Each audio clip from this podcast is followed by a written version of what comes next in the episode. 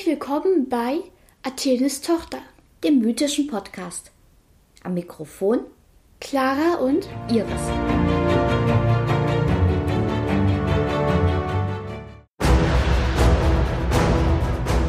Neun Welten. Ein Baum. Ein Hammer. Wird den schon wieder verloren. Clara, was hast du uns heute für eine Geschichte mitgebracht? Nicht richtig eine Geschichte, sondern eher nochmal ein erweiterter Überblick, sozusagen, wie eigentlich die nordische Welt aussieht. Okay. Wir hatten ja schon in der letzten Folge sowas halt über die Entstehung gehört. Quasi eine Schöpfungsgeschichte. Ja, und wir haben ja da schon von Asgard, Midgard und Utgard gehört. Ja. Und Niffelheim, nicht zu vergessen. Und Muspelheim. Ja.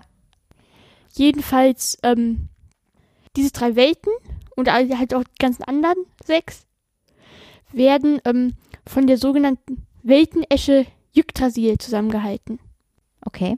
Das ist der erste Gegenstand mit einem unaussprechlichen Namen. Ja. Naja, also nicht richtig. Es gibt noch einen unaus viel unaussprechlicheren Namen, den ich nur noch nicht erwähnt habe. Nämlich? Es gibt ja sozusagen um diese Welten das sogenannte Nichts. Und das hört sich an wie so irgend so ein äh, indischer Aufstrich. Nämlich? Den kann ich nicht aussprechen. Irgendwas mit G und dann Grappa noch was. Okay, gut. Verstehst du, was ich meine? Ja, wir müssen das mal googeln, wie man es überhaupt schreibt. Also wie schreibt, weiß ich. Ich muss es, hab's mir nur nicht gemerkt. hm. Also sie hält die Welten bis Ragnarök, das ist der Weltenuntergang, die ultimative Apokalypse zusammen und bei dieser Apokalypse sterben beispielsweise auch alle Götter. Also hier Notiz am Rande, die Götter sind nicht unsterblich. Kommen auch nochmal später drauf zurück. Okay, das ist also ein deutlicher Unterschied zu den griechischen Göttern beispielsweise. Genau. Yggdrasil ist halt ein Baum, hat Wurzeln. Und es gibt drei Hauptwurzeln. Eine ist sozusagen in der Nähe von As Asgard. Die zweite ist ähm, in Jötunheim. Das ist eine Region in Utgard. Und dort ist auch der Brunnen des Mimir. Das ist so eine Art ultimative Weisheitsquelle. Okay. Na, das wäre ja mal was daraus zu trinken, oder? Naja, hast halt nur einen Preis zu bezahlen. Nämlich? Naja, Uli hat beispielsweise mit einem Auge bezahlt. Rat mal, warum der nur eins hat. Okay, das wusste ich noch nicht, aber wir haben ja auch uns noch nicht genauer über Odin unterhalten. Ja, und ist es vielleicht auch eventuell so, dass Mimir ein abgehackter Kopf ist, der die ganze Zeit darin badet? Äh, okay, ich möchte doch nicht daraus trinken. Und dann ist auch noch eine in ähm, Niflheim. Mhm. Und auch da ist eine Quelle und daraus entspringen alle Flüsse der Welt. Und da ist auch noch ein Drache, auf den wir später nochmal zu den, bei den Bewohnern zurückkommen. Und diese Quelle heißt Sklamir. okay. Wir vertiefen das jetzt nicht weiter. Und ich habe ja schon gesagt, das ist, ist halt ein Baum, da leben ganz viele Tiere. Mhm. Also es, es hat halt ein Dachgeschoss, Mhm. da lebt ein Hahn auf der Spitze. Ich schätze mal, davor kommt der Wetterhahn.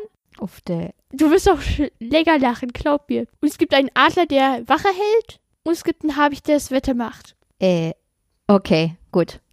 Das ist quasi der Wettergott, der Habicht. Ja, und der Habicht heißt wie Trüsknier. Okay, vielleicht können wir uns ja einfach darauf einigen, dass die Namen gar nicht so wichtig sind und wir erwähnen nur die, die wir aussprechen können.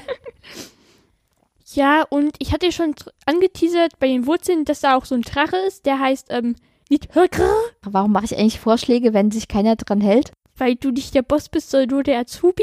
Sehr schön. Und der nagt sozusagen bis ähm, zur Götterdämmerung.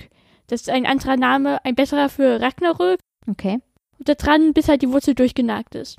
okay. Und äh, das ist sozusagen Ragnarök und das Durchnagen der Wurzel, also das erfolgreiche Durchnagen der Wurzel passiert zeitgleich. Oder? Ja, weil sozusagen es gibt verschiedene Elemente, die sozusagen zur Apokalypse führen. Das ist eins davon. Wollen wir das wissen, welche anderen Elemente dazu führen oder kommen wir da später nochmal drauf? Da kommen wir auch später zu. Und ähm, es gibt beispielsweise auch noch ein Eichhörnchen, das die ganze Zeit von der Spitze bis zu den Wurzeln flitzt. Ein Eichhörnchen. Ein Eichhörnchen. Das heißt Ratatusk. Und das ist total scheiße. Das ist riesig. Okay. Er ernährt sich von Fleisch und hat so einen Scheißruf. Da ist keine Moral mehr danach. Da bist du komplett futsch. Wenn das dich beißt oder wenn du das dem ins Auge blickst oder wenn du das hörst. Hörst, okay. Dein Schrei. Okay. Da bekommt, guck mal, ein Eichhörnchen eine ganz neue Bedeutung. Genau. Und das flitzt halt die ganze Zeit hin und her und stachelt die anderen Bewohner auf, weil es ist halt so ein Scheißhörnchen. okay. Und es gibt noch ähm, vier Hirsche namens Dain, Dwalin, Dunir und Durator. Okay. Deren Bedeutung ist nicht ganz klar. Und sozusagen, es gibt Vermutungen, dass sie vielleicht für sowas wie die vier Jahreszeiten stehen. Mhm. Und die fressen halt die ganze Zeit auch einen Yggdrasil. Der arme Baum. Der arme Baum. Ach so, und ich hatte noch was nicht erwähnt, weil wir wollen jetzt einen Abstecher noch zu den Göttern machen mit einem kurzen Rundumblick. Und wir wissen ja, Midgard und Asgard sind zwei Welten. Midgard, da wohnen die Menschen und Asgard, da wohnen die Götter, richtig? Die Asen. Ja. Also das eine Göttergeschlecht.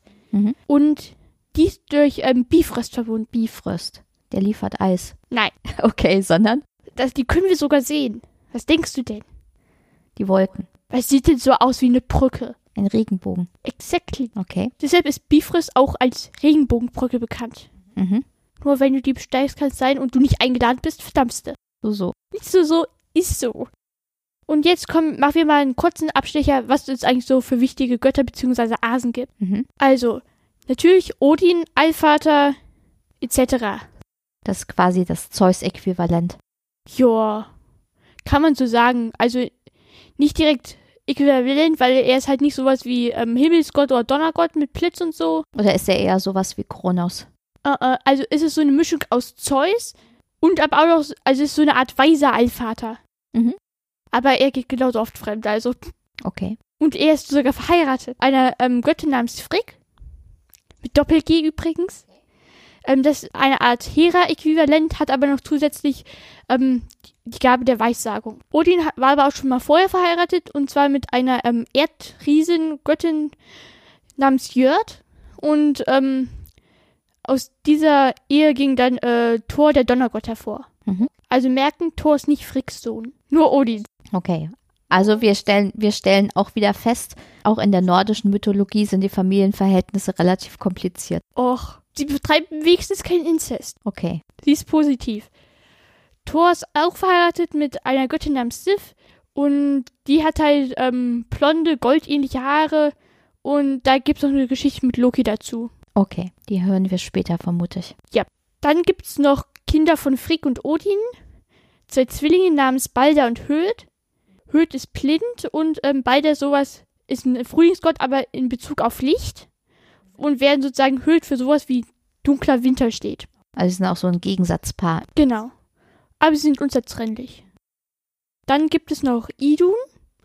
Das ist eine Göttin, die die Äpfel der Jugend bewacht, die die Götter mal essen müssen, weil sie sonst abkratzen. Und die macht dich halt total jünger. Und die ist mit ähm, Pragi verheiratet. Das ist der Gott der Dichtkunst. Auch ein Sohn Odins. Ähm, der ähm, aber nicht von Frigg ist, sondern von einer Riesin. Ähm, und von der hören wir noch, ähm, wenn wir über den des Ka Kavisimirs, oder wie der heißt, Dichtermet Met, also Honigwein. hören. Und sozusagen Pragi ist sozusagen der Gott der Dichtkunst etc.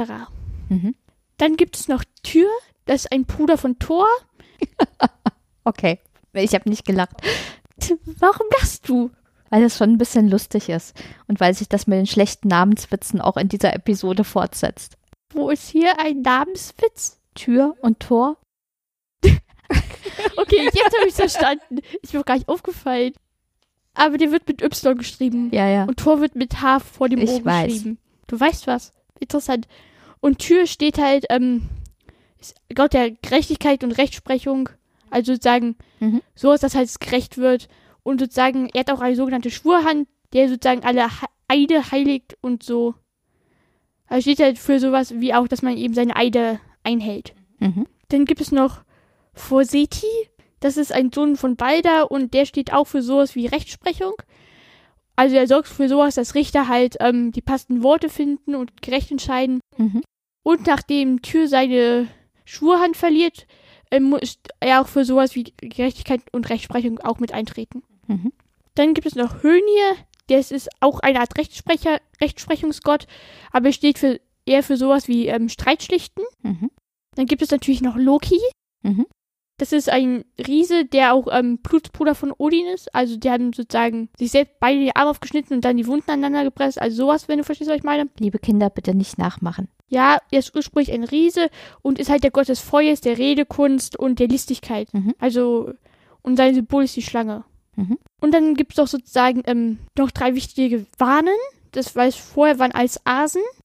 Es gibt ja auch Frei, das ist ähm, der Frühlingsgott, Mhm. aber im Sinne von Fruchtbarkeit. Seine Zwillingsschwester Freya, das ist die Liebesgöttin, so eine Art Äquivalent zu Aphrodite, nur dass sie sozusagen ähm, sehr viel kriegerischer ist.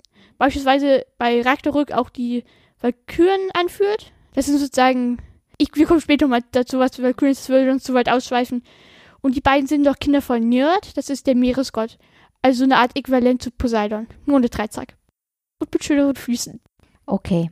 Jetzt haben wir wieder eine ganze Menge Namen gelernt und können die uns nicht bis zum nächsten Mal behalten wahrscheinlich, was Clara dann wieder eine Steilvorlage gibt, ob wir denn überhaupt was wissen. Naja, ihr wisst, wie es ist. Und ich denke, dass wir beim nächsten Mal wahrscheinlich dann noch mehr Geschichten hören zu den einzelnen Göttern, sodass wir uns das vielleicht auch merken können, oder? Ja, auch wenn es nur sozusagen die meisten Geschichten gehen über Odin, Thor oder Loki. Okay, dann bin ich ja schon sehr gespannt. Bis zum nächsten Mal. Bis dahin, tschüss. Das war Athenes Tochter. Bis zum nächsten Mal und bleibt auf unserer Seite des Stücks.